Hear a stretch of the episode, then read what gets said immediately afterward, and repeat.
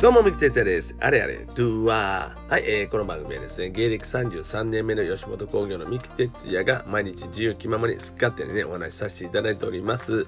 えー、よかったら最後までお付き合いくださいませ。さあ、えー、今日はですね、えー、まあ、今現在、まあ、5月1日に日付は変わってるのですが、まあ、4月30日分の、まあ、収録ということで、まあ、4月30日に、まあ一つ僕が長年やってきたことがまあえー、終わりというか幕を閉じたということをちょっとお話しさせていただこうかなと思っておりますけども2012年からですねまあ約9年近くですけども、えー、実はですね、あのー、僕はお店をね任されてやってたんですけども、まあ、プロデュースをね、えー、一つやってまして、まあ、どういうお店かと言いますと、えカラオケのまあえー、夜のですね、えー、深夜のまあカラオケのお店なんですけどもそこのまあ中でまあモノマネをプロデュースしたり、まあ、いろいろお店を作って、えー、9年間ですね、まあ、ずっと、まあ、やってたわけなんですね。えー、ですけどもまあちょっと今回ね、まあ、皆さんもねもうご存知のように飲食業界がまあ大打撃を受けてるというのはニュースで見られてますが、えー去年の緊急事態宣言からそして時短営業ねそしてまたまた、えー、年明けの今年になって緊急事態宣言。ほんでさあ緊急事態宣言終わったらまたと思ったら、えー、今度また時短営業。そして時短営業終わってよしと思ったら今度は、えー、マンボウねまん延、えー、防止等重点措置ですか。そしてもうそのまままた緊急事態宣言が入っていったということでまあなんかこうこの1年間ですねまあ正直まあ夜のまあそういうお酒を置いてるお店というものはもう営業がほとんどできなかったという、まあ、特にもう今年に入ってからですね、まあ、去年の緊急事態宣言中もそうでしたし 今年に入ってからももう全く営業することができないで、えー、何もできないままずっと時は過ぎていきましてまあそういうのもありましてですねもう本当にお店を開けることができないという、えー、まあ言うたらもちろん緊急事態宣言の時はそうですし、まあ、時短営業でもまあ8時まではお酒を出せるとかねで9時で9時以降はもう閉店しないといけないとか。なるとやっぱりまあそういう深夜のカラオケのお店なんで、まあ、夜メインでやってますので、まあ、遅い時間というかね、えー、夜11時12時1時2時というような時間帯の、えー、時間帯でしたのでまあ店を開けれないんですよね。全くね営業すらできないという。ね、で今回のお酒を出してはいけないとなるともうどの時間でももうできない、まあ、お酒を提供してカラオケを、まあ、歌ってもらうバーですからもうお酒を提供するもんがなかったもうピーナッツしかないというかね 出せるもんがね。もうピーナッツとお水とお茶っていうね。まあそれも難しいということでまあこれは開けることできないなということでまあこれがもうなんか正直もうね11日まで言うてますけども11日終わっても緊急事態がもし解けたとしても また、えー、マンボウみたいなのがあったり時短要請があったりして、えー、オリンピックぐらいまではこれ続くんちゃうかなと、うん、もうダラダラダラダラしてね。でもうこのまま行くんちゃうかなというのもあってもうこのまましててもしょうがないなというのもあってもう決断しましてもう終わろうということになったんですがまあ悔しいですね。本当にね。あのすごく盛り上がってて楽しいお店やったんで、えー、それをまあ作ることもできてまあ銀座の街でやってたんですけどもまあワイワイとね皆さんで盛り上がれるというお店を作ってきましたがまあそういう思いもねできないままワイワイすることすらもうなんか悪のような感じになってしまってもう去年からそういう雰囲気も作れなくなってしまったということでもうねやっててももうなんかしんみりっちゅうのもおかしいしね、まあ、そういう感じでしたね。えー、まあ本当にコロナというのでやっぱり亡くなっていく人もおったり重症に、なっていく人もおるんでまあ本当にそういう人たちのことを考えたらまあいち早く本当にコロナを収束させるようにみんなで努力して守っていかなあかんということでまあ本当に、うん、ずっとそれを守ってきたんですけどもまあ守ってきた結果やっぱりお店を開けることができないということになってしまい閉店せざるを得ないという状況になってしまいました。えー、まあ緊急事態宣言を来てからもそうですけどもまああのー、はっきり言って守ってないお店もたくさんあります。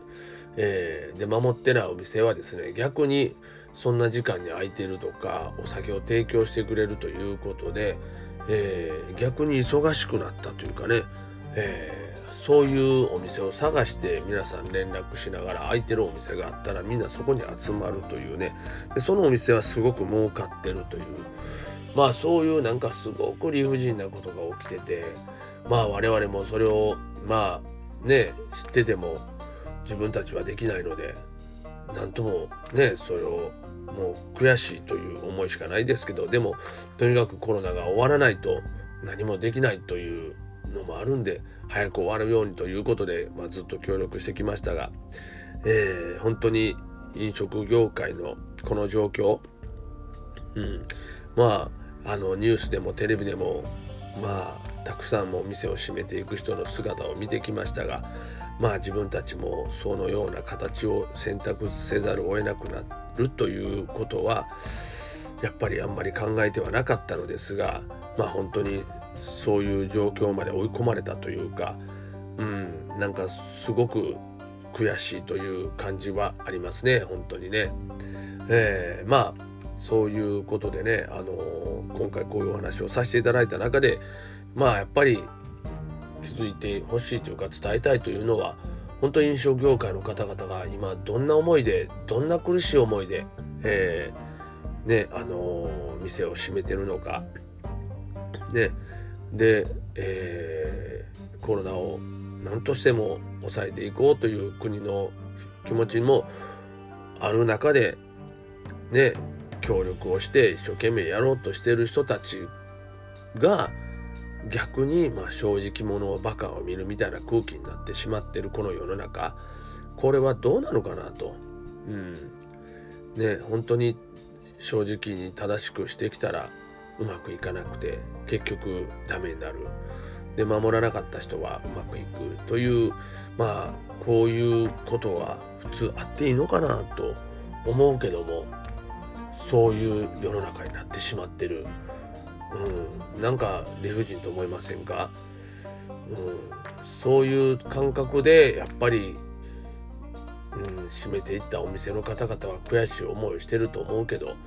ただまあ本当にちゃんと正直にやってきた中で、うん、ルールを守って出た結果なのでいつかこれはまあ帰ってくるとかいい意味でね帰ってくるということを願ってですねえー、また次のチャンスが必ずあるんやと、まあ、これをきっかけにまた人生を変えて、まあ、今回このね苦渋の決断でまあお店を閉めましたけどもこの決断が次のステップに大きくジャンプアップできるようなまあそういうものになっていけたらなと。じゃあそういうものにしていかないとやっぱ悔しいなと思いますんでまあ僕自身もですねえー、そのつもりで、まあ、今回、えー、締めましたけどもまあこの締めたことが人生にとってプラスになってあの時にね締めたからその分なんか悔しい思いで前向いてもっと頑張れたなという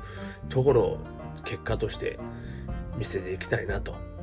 思っております。ね、でルールを守らずにやってるところ人たち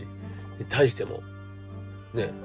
つか見とれようと思ってね頑張っていきたい。でもルールを守らずやってる方々の気持ちもわからんではないです。えー、これはフォローする意味ではないですけどもやっぱりもうついていけないという気持ちにはなります。僕も何度もそれを考えました。もう政府のやり方にはついていかないというねもう時短とか文房とかまた同じことばっかり繰り返してどうせね人数減らんねやろと。でそのうちまた緊急事態宣言出すことになんやろ中途半端にやってるからと思ったその通りになってしまってる。もう誰もが予想した通りになっていくね。うん。そんな、えー、なんか、うん、政策の中に自分たちの大事なものを捨てていかないといけないという悔しさがあるんで、えー、守らないという方々その方々の気持ちもわからんではないです。はい、ですがまあ本当にそういう気持ちを持たせないような政策誰もがねあこれやったら頑張れると。でみんな頑張って一緒にねコロナを収束させてで次のね、えー、今度はもうみんなで働いてその分マイナスした分を返そうと。そのぐらいの気持ちで経済を復活させようというようなそういうねぐらいの気持ちになれるようななんかリーダーシップを取って政策をしてくれるそういう人が出たらええのになと思っております。もう本当にまあまさか自分もこういう思いになるとは思ってなかったですけども、うん、まあでも、うん、しょうがない。この時代はというのもあるんで、えー、同じような思いをされた方々も諦めずにですね、あのー、逆に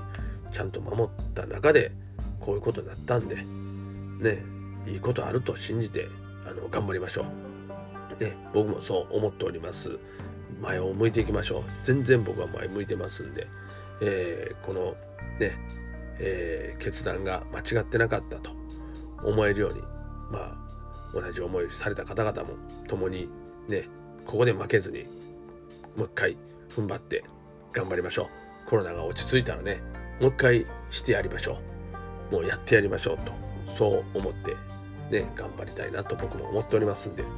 えー、まあ、あのー、もちろんね、えー、芸人としては、まあ、もちろん今もエンターテインメントも抑えられてますけども、うん、頑張っていきますのでね、え、まあ、副業というか、そういうね、え、ビジネスみたいなこともね、えー、またいろいろ挑戦して、いろんなことを挑戦してね、それも芸につながっていくような形になっていけたらなと思っておりますんで、今回のこの思いをですね、えー、忘れずにいきたいと思います。はい、えー、ということでなかなか聞いていただきましたけども、まあ今日はそういう日だったんで、ちょっとどうしてもお話ししたかったです。今までも結構こういう系のお話をしてたんですけどね、えー、まあそういう思いが実はあったんですね。まあそういうことで、皆さんどうもありがとうございました。まあ明日からまた頑張っていきますんで、よろしくお願いします。それでは皆さん、バイニュー